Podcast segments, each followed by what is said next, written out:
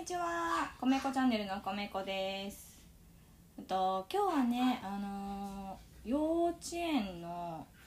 時、あの幼稚園教諭の時のえっとお買い物ごっこについてねお話をしていきたいと思います。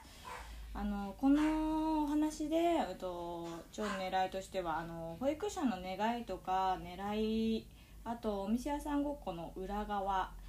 あとは、うん、とこれからあのお金の教育としてねあの保育園とか幼稚園の方であの導入したいなという取っかかりのきっかけになればいいなと思ってお話ししていきたいと思います。で、うんとまあ、本当保護者にとってもね子供がお買い物学校でね帰ってきて、うん、と買ってきたものを見せてくれたりとか子供の話を聞けるけどなかなか保育所の狙いとか準備のね、お話とかはねなかなか聞けないと思うのでいい機会だと思います。うんとあとね注意なんですけどと数年前の話になるのでちょっと曖昧だったりとかあとはうんとねあの詳しいこと忘れちゃったりしてるところはあるかもしれないのでご了承いただけると助かります。あとねこ、うん、と私が勤めてたところは一応一斉保育まあ個人個々個々の成長はすごい大事に思ってるんだけど一斉保育だったのでまあそれがいい悪いとかいう話は今回はないので一応参考に、うん、とお店屋さんごっここんなことしたよっていうことをね聞いてもらえたらいいなと思ってお話していきたいと思います。はいそれでは、うん、と保育うん、と買い物ごっこの保育者の狙いとしては、うん、とグループでうん、と商品の制作や企画、うん、と販売を通じて、うん、と協力して取り組んでみんなで達成感を味わおうということとあともう一つは自分たちの商品を売る楽しさ面白さを感じよう。はいあと最後、うん、と手作りのお金のやり取りで簡単な数や金額を覚えようっていう感じでした。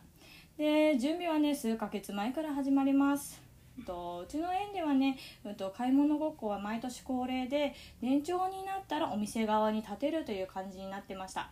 なので、と年少さんの時はお客さんで年少年中の時はお客さんで参加して、うん、と毎年お店屋さんの年長さんを見てすごいかっこいいなーっていうことで楽しみにしてる子がすごい多かったです。で、うんと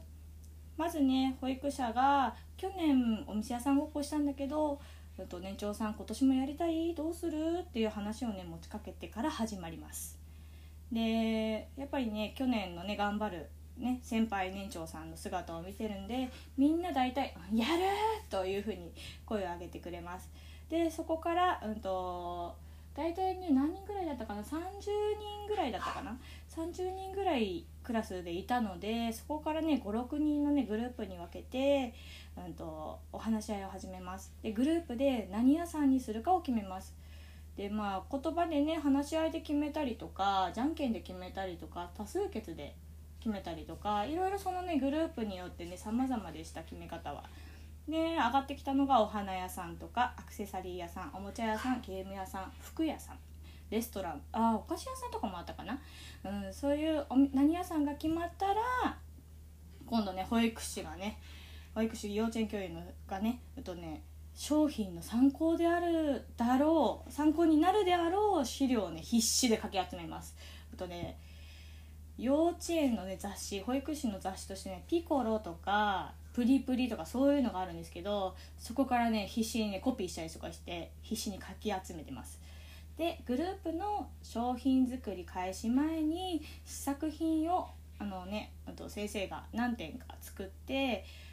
各ごとのねお店ごとに何点か作っといてそのみんなでやる時にみんなで商品作りに取り掛かる時にそれを参考にできるように置いときます、うん、資料とともにね。で丸投げだとね「はい作っていいよ」って言ってもねなかなかアイデアが浮かばないものでちょっとねあのヒントになるものとか道筋があるとそこから子どもたちなりに発展させてくれててます。でこの商品作りがすごい長いです。まあでも他にもいろんなね保育をしてるのでまあ合間合間なのですもう一日中ずっとそれ使っ作ってますよってわけじゃないんですけど商品作りはね大体1ヶ月ぐらい継続してやってます。であのあとは子どもたちが作ってるね作品はね、まあ、上手だしアイデアもあるんですけどやっぱ買う買う側からしたら持ったらすぐ壊れるとかだとちょっとあの心があの片方も折れちゃうので保育者も声かけしてアドバイス言葉かけしてアドバイスしてたりとかうんまあ、あの見てないところでちょっとセロハンテープだったのをボンドにしたりとか、まあね、あの本人たちがいる前でできるのが一番いいんですけど、まあ、ちょっとそれで時間が間に合わない場合はねお手伝いしていました。でまあ1ヶ月っていうのはねやっぱちょっと先が長くて子どもたちのモチベーションがだいぶ下がってくることもあるのでまあ下のクラスの子に招待状お店開店するよっていう招待状を書いて渡そうということで自分たちで手作りして招待状をね書きますで下のクラスの子に渡しに行くともう下のクラスの子もねもう先輩もう来てくれたよ開店するんだって言ってね目をねキラキラしてね楽しみにしてくれてます。なのでね長さんもそこでねまたやる気をね取り戻していきます。でもね保育者はねあとね子どもたちがどうしたら楽しくやる気を持って取り組めるか楽しんで遊びながらできるかっていうのは常に考えてます。すごいこれがね大変です考えるのが。うん。それをね裏側情報ですね。そして、うん、と招待状を受けて下の子たちがあのねプレゼントに開店応援のプレゼントに若りあのパーティーとかで折り紙で作る細長いやつを輪っかりしたやついっぱいつながってるやつをねプレゼントしに来てくれてました。あとはね開店の日が近づくと先生たちからもね長さんにプレゼントみたいな感じでサプライズみたいな感じで衣装をね用意してねあのお用意してあの本物のお店屋さんみたいにね衣装をプレゼントしました。とそれとねもう年長さんのやる気もねもう最上昇最上高最上級、うん、すごい高まって、うんとお店屋さんのね声かけも「いらっしゃいませ」とかね練習したりとかね商品を会場に並べたりとかしてねすごいねもの開店をね待ちに待ってますね店長さんも。であとねもちろんお金の確認もします。あと今回のねお買い物ごっこでは10円だけのあのお買い物で高くても30円までの品です。で10円は1枚20円は2枚30円は3枚とね年長の子供たちと一緒にね確認します。で10円しかないのでお釣りはね出ないです。基本的に。うん。で分かりやすい買い物を下のクラスの子もできるようにしてます。でまあほんと当日。もう開店と同時に「いらっしゃいませ」ってね練習してたのを大きい声で言ったりとか下のクラスの子たちが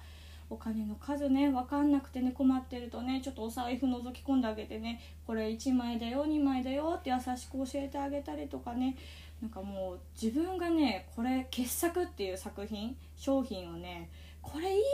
って言ってねすごいおすすめしてたりとか。なんか自分たちのね作ったものとか今までやってきたことに自信を持って売ってる姿にね成長をすごい感じてねほんと涙出そうになります。感動します。で無事に全部ね品物がねほとんど売れます。ほとんど売れます、うん、残ることはほとんどないかな。